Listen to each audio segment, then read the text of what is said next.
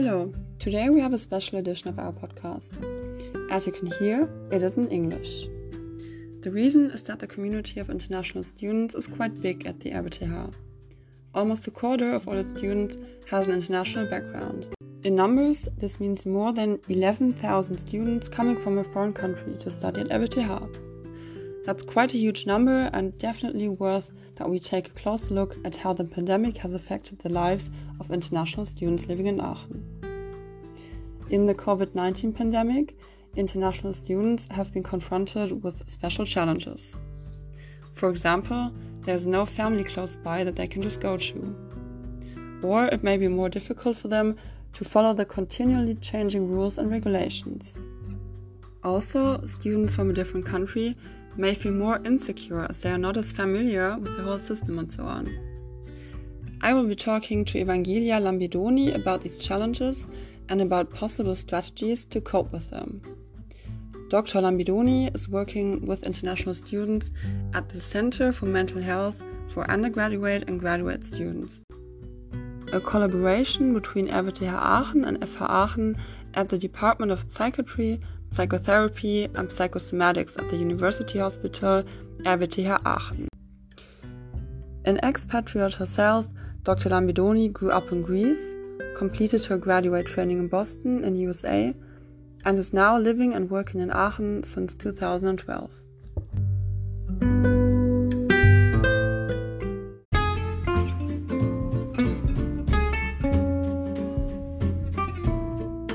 My first question to you, Eva. How has this pandemic affected the lives of students in general? Hello, Cornelia, and thank you for the opportunity to participate in this episode with a focus on international students. So, to answer your question, the COVID 19 pandemic has challenged our sense of basic safety and what we all take for granted in our daily lives. In addition to the threat of the virus, the lockdown measures changed all students' lives radically. Exams and classes were cancelled or held digitally. Offices, libraries, and labs were closed. In person social activities were banned due to the required physical distancing. So there was a great alarm in all aspects of life, which called for quick adaptation at several levels. At the cognitive level, students were asked to manage the new status quo for exams, lectures, and in general find new ways to solve problems in the paradigm shift forced by the pandemic. This was particularly hard because the university had to suddenly invent new procedures. At the emotional level, students had to manage anxieties about their own health or the health of family members or their loved ones. They had to deal with disappointment about missing on exams, classes, or laboratories. They also had to cope with uncertainty about internship or job applications and the frustration about putting life on hold in general. At the behavioral level, students needed to maintain healthy daily routines and study habits in a confined space and stay connected despite the required physical distancing. What special challenges may international students be facing? All these changes in everyday life are taking a great toll on the psychological well being of all students, but may affect international students even more as they are faced with additional challenges. Let's see why. With the travel restrictions, international students were not able to return home during the lockdown or study from home, having the support of their immediate family, as most German students did. Although they may have been able to be digitally in touch with their families, this likely was not enough to ease their fears and worries about their own issues and their parents' health. Some had actually to bear the news of a loss of a loved one back home without being able to join their families. To make the social isolation worse, those new to the city had even more limited connections and social supports to turn to, even digitally. As a consequence, international students may have found themselves even more restrained the dormitory room often being the only space available to them. A big part of the experience international students are looking for is the opportunity to immerse themselves in a new culture.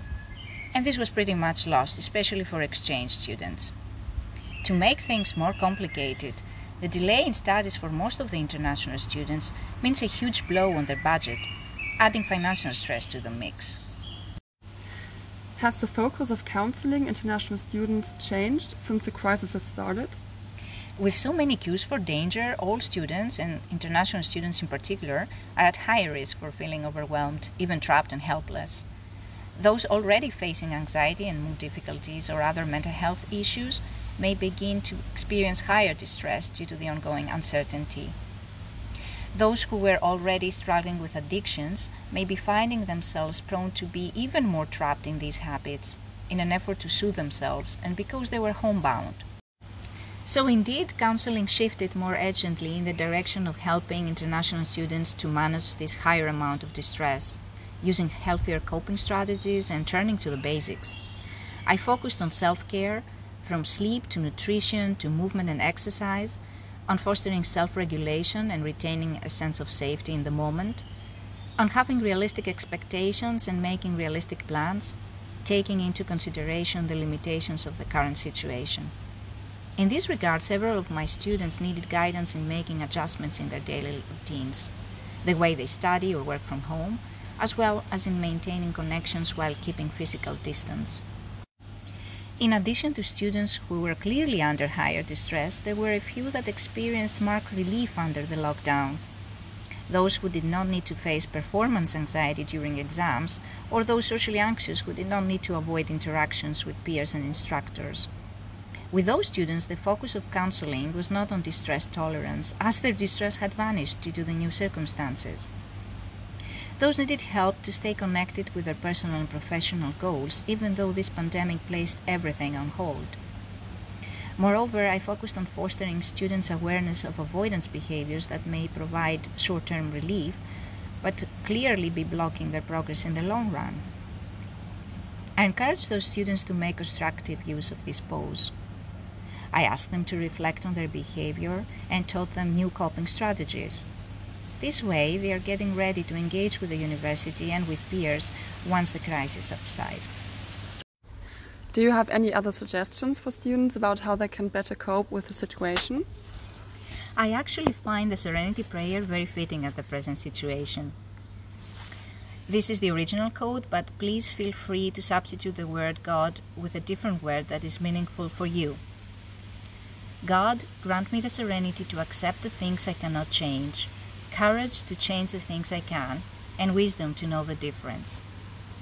I would add that crucial to this acceptance and understanding is knowing yourself well. What are the external or internal triggers that leave you feeling overwhelmed? What are activities that soothe you and keep you healthy? Who are the people you trust and can turn to for comfort and advice? How do you help your mind and body to feel safe in the moment? Where can international students get help or assistance? International students at RWTH can get help at our Center for Mental Health for undergraduate and graduate students. It's located across from the University Hospital. They can also reach out to the psychological services of the RWTH Student Advice Center near the Super C. Further information about getting help is offered through both centers' websites, as well as the website of the RWTH Student Health Management. I would like to end on a positive note. You can use this time of pause as an opportunity for personal and professional development. You can learn new professional skills or new coping strategies. You can pay more attention to your needs and realize where your strengths lie. If you're experiencing high distress for the first time, or you're under even more stress due to pre existing mental health issues, you have the chance to turn this period into an opportunity for self reflection and self development. This is also the time to reach out to mental health professionals at the university who have been ready to respond to the challenge via telephone or digital means.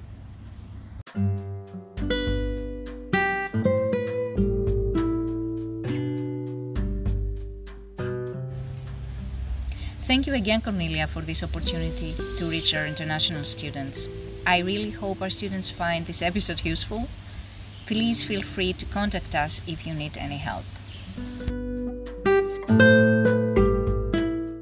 Thank you very much, Eva, for your time and this interesting interview. Also, we would like to add that almost all faculties of RWTH offer mentoring for every student who has questions or needs help. On top of that, the Faculty of Mechanical Engineering offers psychological counseling for its students. Just look at the faculty websites online and search for mentoring system.